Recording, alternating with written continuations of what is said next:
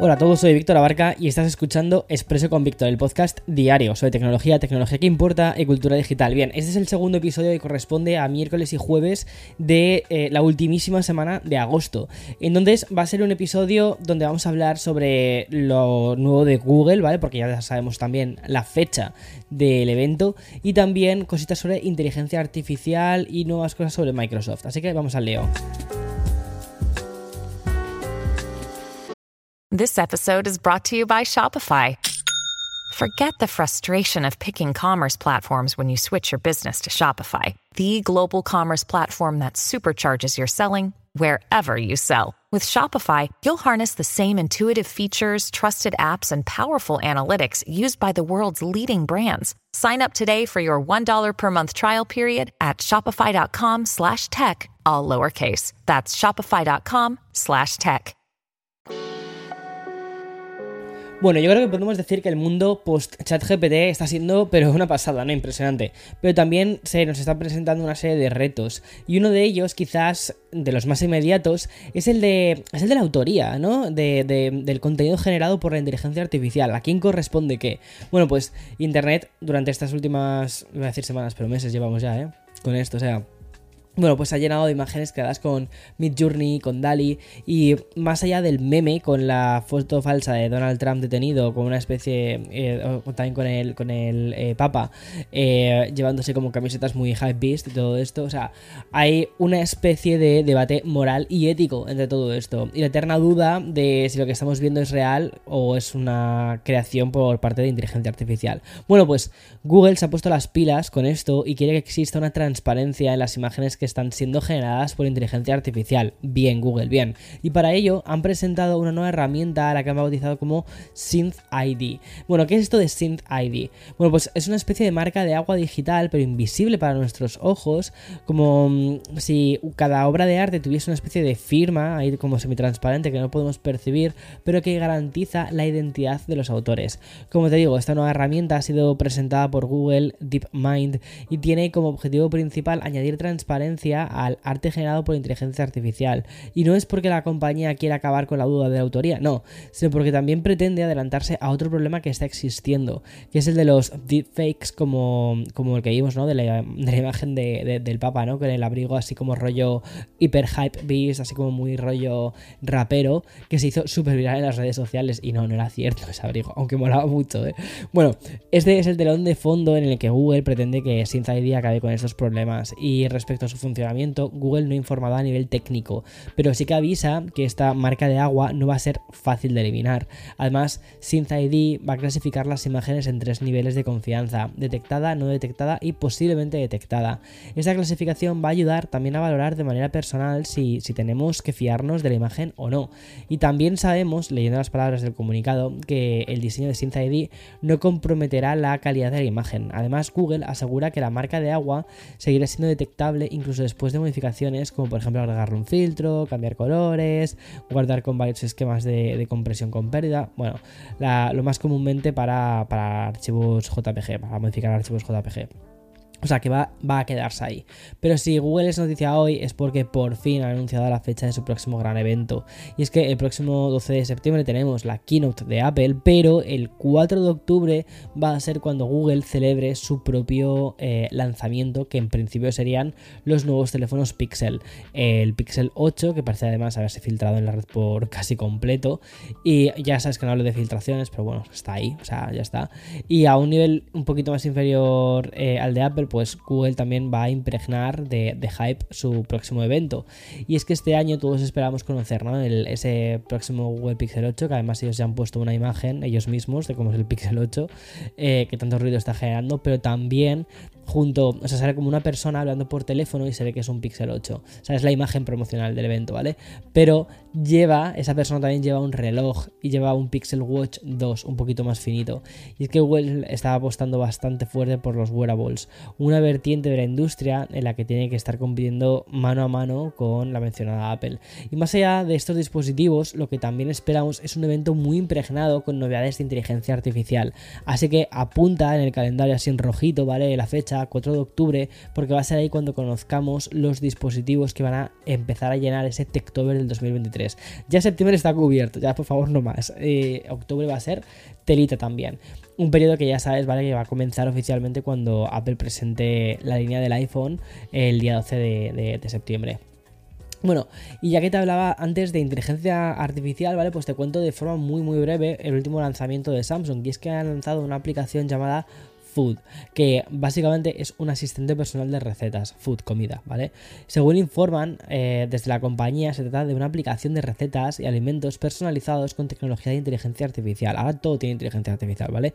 Vas a poder encontrarla en 8 idiomas y en 104 países en todo el mundo. Y por lo que cuenta Samsung, cuenta con la base de datos de alimentos de Whisk, que es una aplicación que compró esta empresa hace ya unos cuantos años.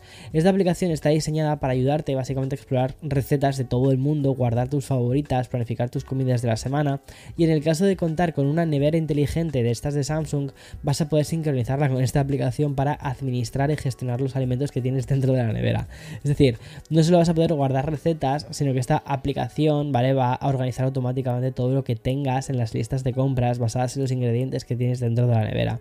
Bueno, esta app va a estar disponible tanto en Android como en iOS. Y ya dejamos la inteligencia artificial por una vertiente tecnológica que hace mucho que no pasaba por expreso, que es la fotografía. Y hoy lo hace por la puerta grande con unas mm, cámaras nuevas de Sony que han presentado. Son la Sony A7C, la A7C2 en concreto, y la A7CR. Pero vamos a ir por partes. Primero quiero hablarte de la 7CR, que es una cámara que promete que es una cámara así que se presenta como una versión en miniatura de la A7RV. Eh, con 61 megapíxeles y con mejoras ergonómicas que hacen que sea más cómoda de utilizar. Esta cámara de Sony viene con una pantalla desplegable de alta calidad y ofrece también estabilización eh, completa dentro del cuerpo. Una prestación perfecta ¿no? pues para conseguir fotos nítidas o incluso también cuando estás haciendo así como algún movimiento. Según Sony es capaz de grabar vídeos a alta calidad aunque no llega a la resolución 8K.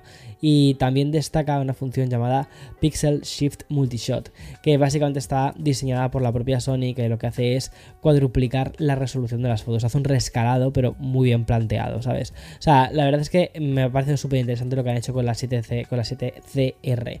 Me parece también muy interesante lo que ha hecho Sony en general con la gama A7C, ¿vale? Porque la A7C, yo, tengo esa cámara, ¿eh? La 7C, era como una versión más de vídeo de la eh, A7 III cuando inicialmente se lanzó. Yo tenía la A7C, la perdón, la A7 III, la cambié por la A7C y ha sido la cámara de vídeo que he estado utilizando para grabar un montón de vídeos en el canal, la A7C.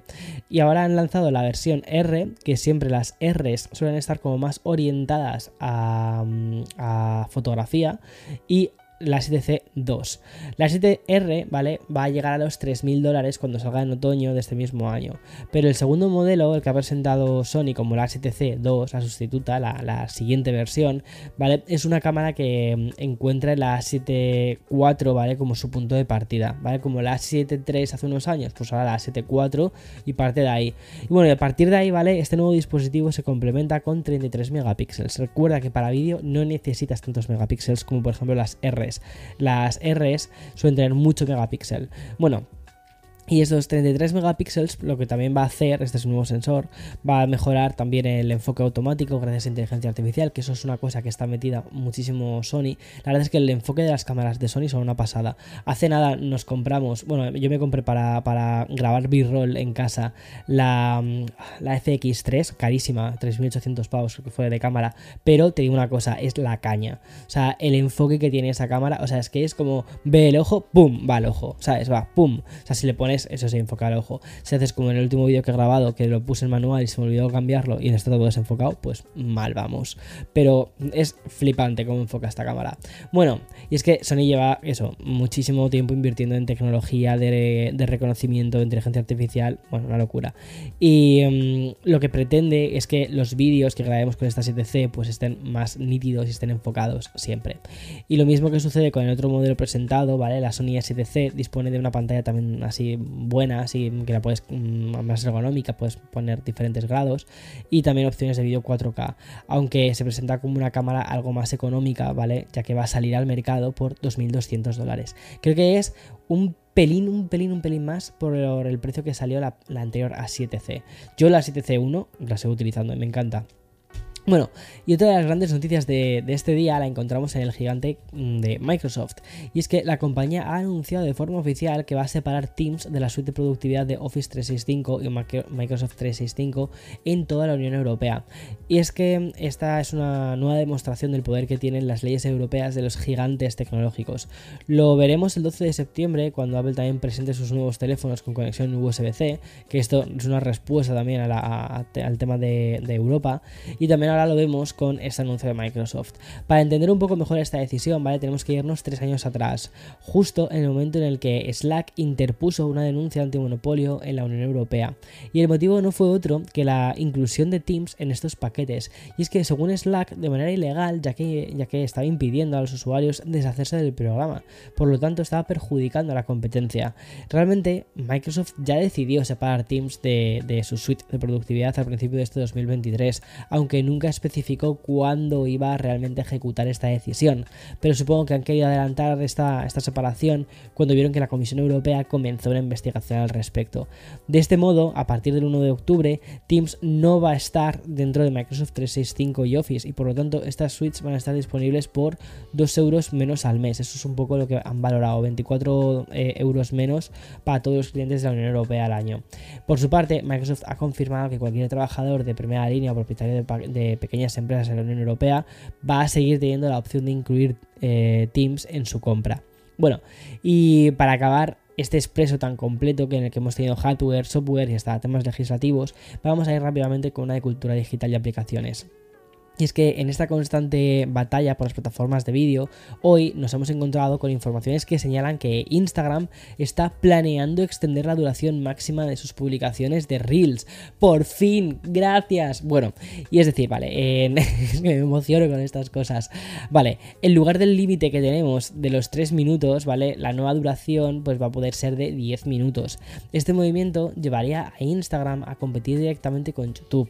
Y además es un movimiento doble, ya que repetiría la jugada de TikTok, aplicación desde, desde la que ya puedes subir vídeos de 10 minutos.